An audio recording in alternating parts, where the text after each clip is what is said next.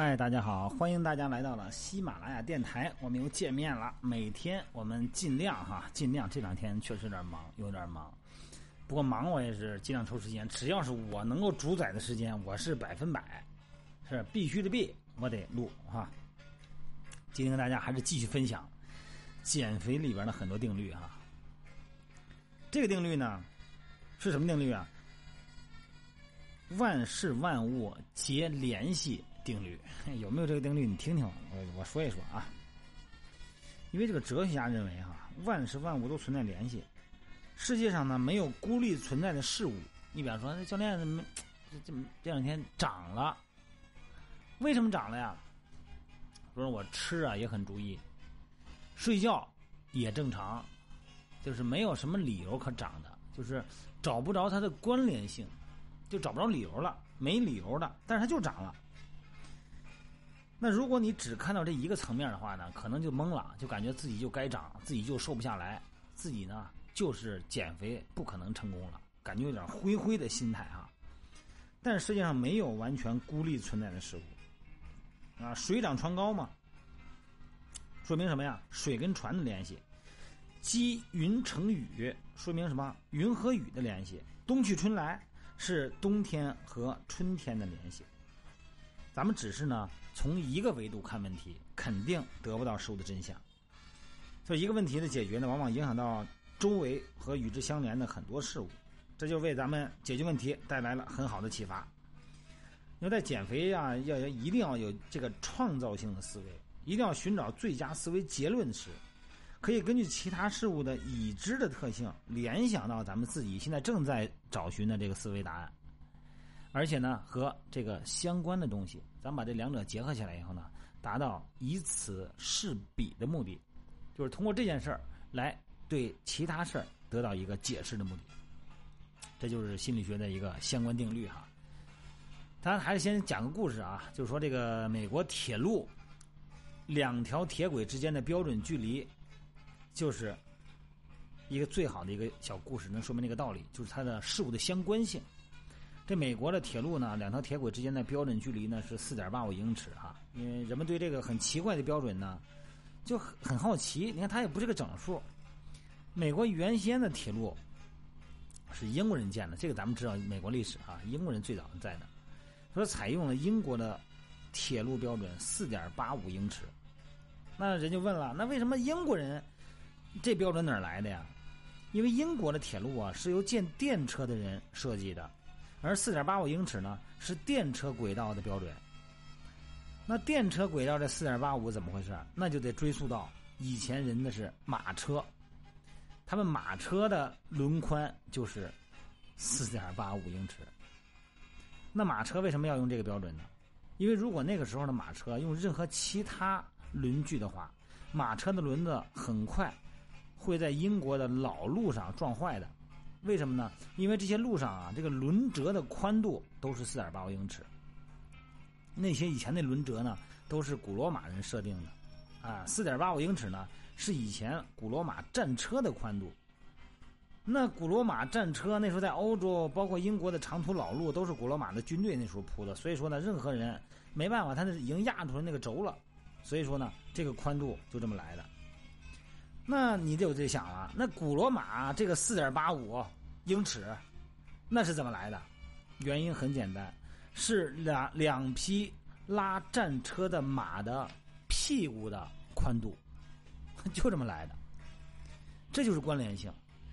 所以说有时候啊，你说我就怎么减肥，怎么就减不下来啊？那你就找原因吧。最近运动量、运动消耗知道吗？有数字记载吗？有没有统计？每天对咱们自己的运动也好，生活活动也好，我上楼梯也好，今天我拖地也好，对咱们一天常态下的生活有没有一个总的热量消耗的一个记录？数字化记录？对每一天我们吃的喝的这个热量有没有准确的记录？对你这段时间的情绪、睡眠质量？吃饭的时间有没有准确的记录？这些数据最终会告诉你一个答案。而且呢，可以把每一周、每一个阶段，尤其是女孩哈，你这一周对应的你是排卵期还是生理期？啊，这些对应的数值都会反映到体重上来，因为它会产生水肿，有的人呢会产生这个水潴留，而且你的情绪、你的外出，甚至于说你的工作性质的改变，这都是有据可查的。所以说呢，你这一个月三十天过去以后，你回头再去想，到底是因为什么？我没我这个体重我没没没没控制好，或者说又长了，你是很难想象的。而且那个时候呢，你只能依赖于一点。我今天哦，对了，我想起来了，我昨天啊，前天啊，没去健身房，没去运动，所以说我得补这个运动，只把所有焦点集中到运动上了。做事儿千万不能一根筋哈，不能一条路跑到黑，无限量的把运动量提高，无限量的把摄入量降低，就从这两点上猛来，别的不考虑。很多时候啊，如果你的焦点只限于一两个平面和维度的话，你得出的答案会让你失望的，而且呢，让你心里边很难受。因为一旦你控制吃控制太狠，和运动量太大，可能不仅运动损伤会逐渐产生，运动厌倦的心理会产生，这个吃东西的这个想吃东西的这个感觉会产生。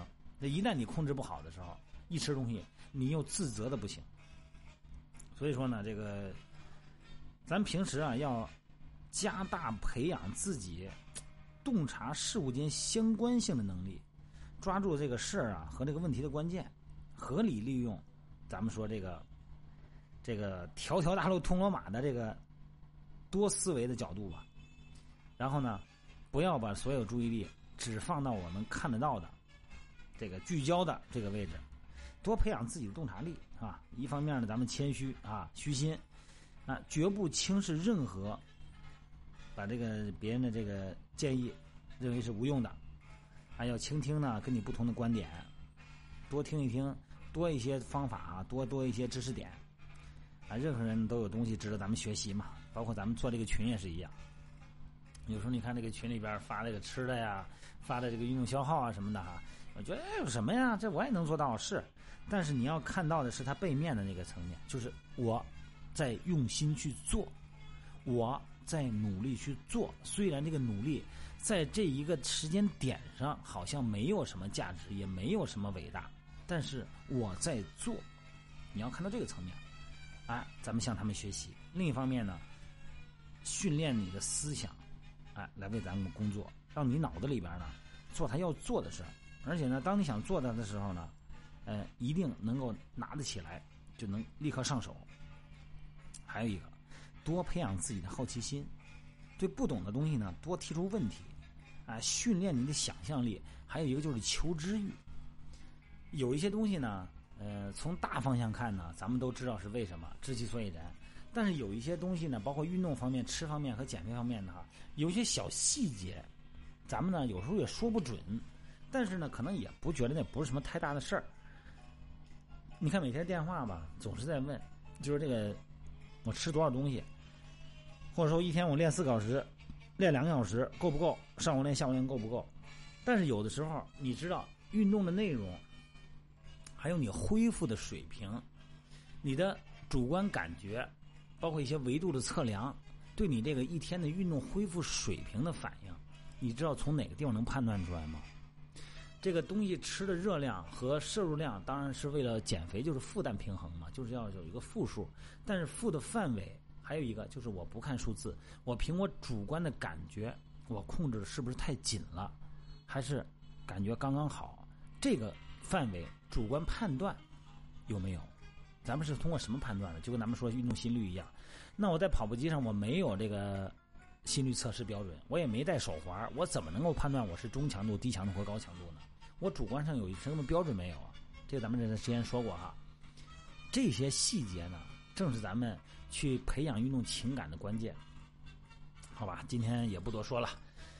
咱们慢慢的呢，咱们一定记得哈，运动减肥也好，这个饮食减肥也好，或者其他减肥也好，什么减肥都是一样，什么养生健身都是一样标准。